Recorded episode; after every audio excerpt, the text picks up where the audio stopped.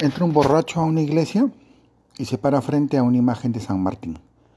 Y le dice, San Martín, voy a apostar al caballo un macho flaco en el hipódromo. Si no gana, vengo mañana y te rompo, Matías. Al día siguiente, en la carrera, incida la partida, sale Flecha Veloz, va primero, sigue Flor de la Isla, la Flor de la Isla va segundo, Macho Flaco se queda en la partida, no parte. Macho Flaco se queda, señores. Flecha Veloz va primero, Flor de la Isla va segundo y gana Flor de la Isla. ¿Qué pasa, Macho? Macho Flaco nunca sale. Llega el borracho al día siguiente y el cura que había escuchado había cambiado el San Martín grande por uno chiquito. Llega el borracho con un martillo y lo mira y le dice, oye, negrito, llama tu papá.